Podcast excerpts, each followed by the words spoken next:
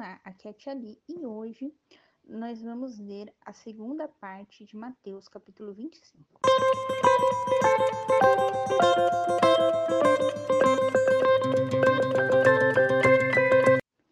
Bem-vindos aos Novenáticos e hoje nós vamos ler a segunda parte de Mateus, capítulo 25. Nós vamos começar a partir do versículo 14. Estamos reunidos em nome do Pai, do Filho e do Espírito Santo. Amém. Santo anjo do Senhor, meu zeloso guardador, se a ti me confiastes a piedade divina, sempre me rege, guarde, governe e ilumine. Amém. Estivemos unidos em nome do Pai, do Filho e do Espírito Santo. Amém. Os talentos. O reino dos céus é como um homem que, partindo para uma viagem, chamou seus empregados e lhes confiou seus bens. Deu a um deles cinco talentos, a outro dois, a outro um. Deu a cada um de acordo com a sua capacidade e partiu. Ora, aquele que havia recebido cinco talentos foi logo negociar com eles e ganhou outros cinco. Do mesmo modo, aquele que havia recebido dois ganhou outros dois. Mas aquele que havia recebido um talento só saiu, fez um buraco no chão e aí escondeu o dinheiro do patrão. Muito tempo depois, voltou o patrão desses empregados e acertou as contas com eles. Aproximou-se aquele que tinha recebido cinco talentos e apresentou outros cinco, dizendo: Senhor, entregaste-me cinco talentos, eis aqui outros cinco que ganhei. Disse-lhe o patrão: Muito bem, empregado bom e fiel. Foste fiel no pouco, eu te confiarei muito. Venha alegrar-te com teu patrão. Apresentou-te depois aquele que tinha recebido dois talentos e disse: Senhor, entregaste-me dois talentos, eis aqui outros dois que ganhei. Disse-lhe o patrão: Muito bem, empregado bom e fiel. Foste fiel no pouco, eu te confiarei muito. Venha alegrar-te com teu patrão. Veio por fim aquele que tinha recebido um talento só e disse: Senhor, eu sabia que és um homem severo, que colhes onde não semeastes e ajuntas onde não espalhastes. Fiquei com medo e escondi teu talento no chão. Aqui está o que é teu. Respondeu-lhe seu patrão, empregado mau e preguiçoso. Sabias que eu colho onde não semeei e ajunto onde não espalhei. Devias então ter colocado meu dinheiro no banco, para que assim ao voltar eu recebesse com juros o que é meu. Tirai-lhe, pois, seu talento e dai-o àquele que tem dez porque a quem tem será dado mais, e ele terá em abundância, mas a quem não tem será tirado até mesmo o que tem. Quanto a esse empregado inútil, jogai-lo lá fora na escuridão. Aí haverá de chorar, rangendo os dentes. Muito bem. Primeiramente, o que é talento? Talento aqui é uma moeda, né? Então, ele deu cinco talentos para um, dois para outro e um para outro, né? E pediu que eles né, tomassem conta daquilo. Só que o que, que o patrão quer?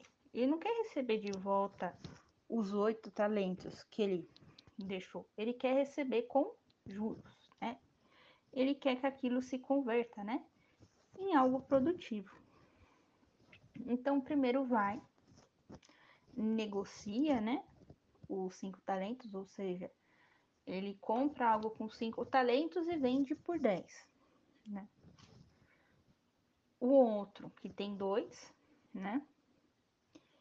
Ele coloca no banco, recebe outros dois.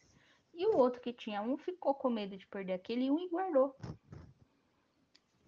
Então veja bem, o que, que, que Jesus quer falar pra gente? Imaginamos que essas moedas não sejam moedas, mas sejam realmente talentos, realmente dons que tenham sido confiados. Vamos supor que eu dei o dom de ser professor para cada um de vocês, certo? Então, primeiro foi lá e não quis ser professor, não quis ensinar os outros. Todo o conhecimento que ele aprendia, ele guardava para si. O outro, ele pegou, foi lá e vendeu tudo aquilo que ele sabia. Então ele pegou, deu um curso, né, lá no, numa uma plataforma digital, vendeu aquele conhecimento que ele sabia, tal. Mas mesmo ele tendo vendido, né, esse esse talento que ele tinha, ele acabou passando de uma certa forma para outras pessoas. Não era assim a maneira muito correta, né? Mas ele passou este conhecimento para outras pessoas. Eu não estou aqui dizendo que um professor não deve vender sua aula, tá? É só um exemplo, tá? Então ele foi lá, deu as aulas pagas, né? Ele ensinou outras pessoas. Se essas outras pessoas iam passar para frente ou não, aí já é outra, outra história, né? O terceiro chegou, falou assim: tudo bem, eu ensino vocês aqui, mas vocês têm que ensinar isso para outras pessoas. Então ele foi ensinando, e esse ensino foi para outro, foi para outro, foi para outro. Ele acabou formando aí outros professores. Então, ou seja, o primeiro ele multiplicou o conhecimento. o primeiro, ele guardou conhecimento para si. O segundo, ele multiplicou o conhecimento dele, certo? Porém, é, ele passou o conhecimento dele para outras pessoas. Porém,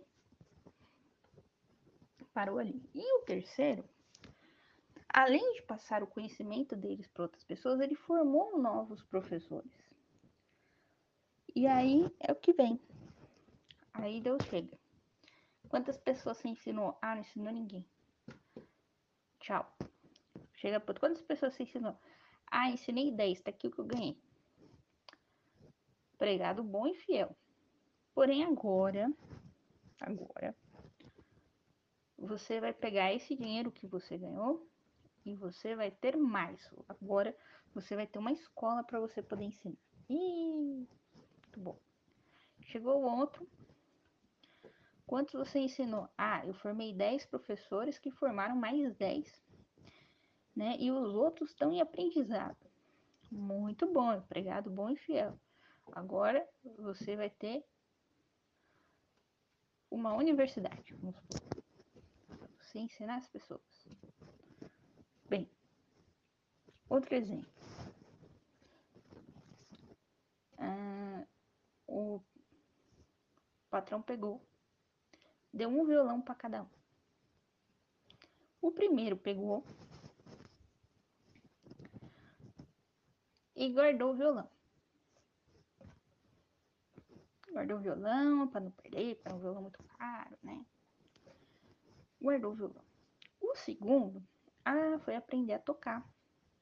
E depois que ele aprendeu a tocar, ele ensinou uma outra pessoa a tocar.